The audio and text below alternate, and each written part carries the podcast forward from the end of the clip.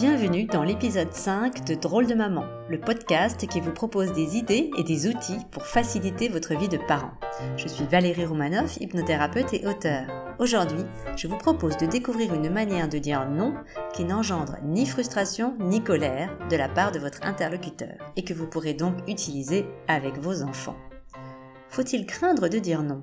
Peut-être avez-vous remarqué que ce mot a tendance à déclencher chez nos enfants des réactions qui nous paraissent totalement disproportionnées. Le moindre petit non peut engendrer une crise de colère, de larmes et puis, par ricochet, un débordement d'émotions chez les parents et tout cela finit souvent en cris de part et d'autre.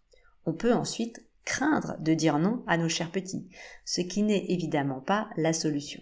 Et pourtant, dans mon livre Et si on arrêtait de crier sur nos enfants, paru chez First et en poche chez Pocket, j'explique à l'aide des neurones miroirs comment l'âge du non correspond en fait à la période où on leur dit non à longueur de journée.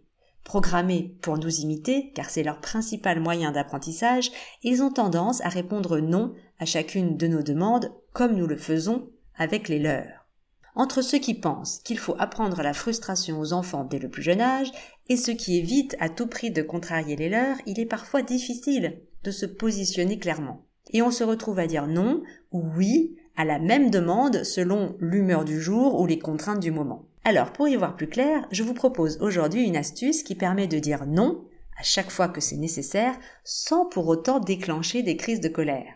Incroyable, me direz-vous, c'est justement l'outil magique que je cherchais. Eh bien, ça tombe bien, vous êtes au bon endroit. Et en plus, c'est super simple, vous allez voir. Ce qui énerve quand on essuie un refus, et c'est valable aussi pour les adultes, c'est qu'on se sent impuissant face à l'interdiction, privé de liberté comme bloqué devant un mur infranchissable. L'idée est donc de redonner à l'enfant cette liberté perdue, avant même qu'il puisse en ressentir la frustration. La technique consiste donc à dire non à ce qui est interdit et dans la même phrase à dire oui à ce qui est permis.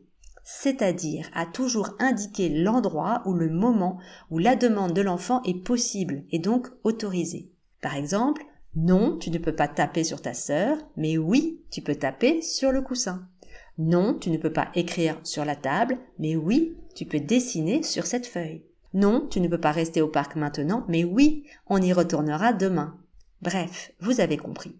L'idée est de focaliser leur esprit sur ce qui est possible, sur ce qui est autorisé, sur ce qu'ils peuvent faire.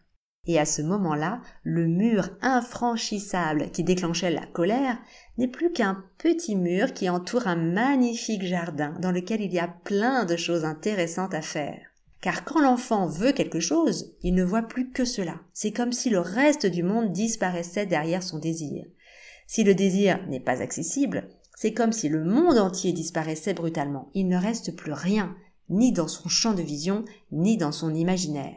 En lui indiquant le moment ou le moyen de rendre son désir possible, vous ouvrez des perspectives, vous lui donnez du choix, vous lui permettez de percevoir la richesse du monde qui ne se limite donc pas à ce paquet de bonbons qu'il voulait absolument. Attention, il ne s'agit pas, pour une fois, de détourner son attention sur autre chose, mais de vraiment vous creuser la tête pour trouver un oui en rapport avec sa demande. J'ai utilisé cette astuce avec ma fille dès un an et demi, et j'ai été surprise de voir que le mécanisme était complètement intégré. Un an plus tard, quant à sa grand-mère qui se plaignait d'une douleur dans le bras droit, elle lui a demandé Et dans l'autre bras, tu as mal aussi? Non? Alors ça va. Tu as mal ici, mais pas là. Il y a toujours un endroit où c'est possible, où ça va, où il n'y a pas de problème. Le tout est de le chercher. Et en tant qu'adulte, nous ne le faisons pas toujours. En thérapie, cette technique s'appelle le recadrage. On change le cadre de notre vision du monde. Au lieu de ne regarder que ce qui cloche, on cherche l'angle de vue qui nous permet de voir aussi ce qui va bien. Parfois, il faut l'agrandir. Parfois, il faut prendre du recul. Parfois, il faut simplement tourner la tête à droite ou à gauche, en haut ou en bas, pour apercevoir ce qui est possible ou bénéfique pour nous. Et alors, un champ de possibles s'ouvre à l'horizon.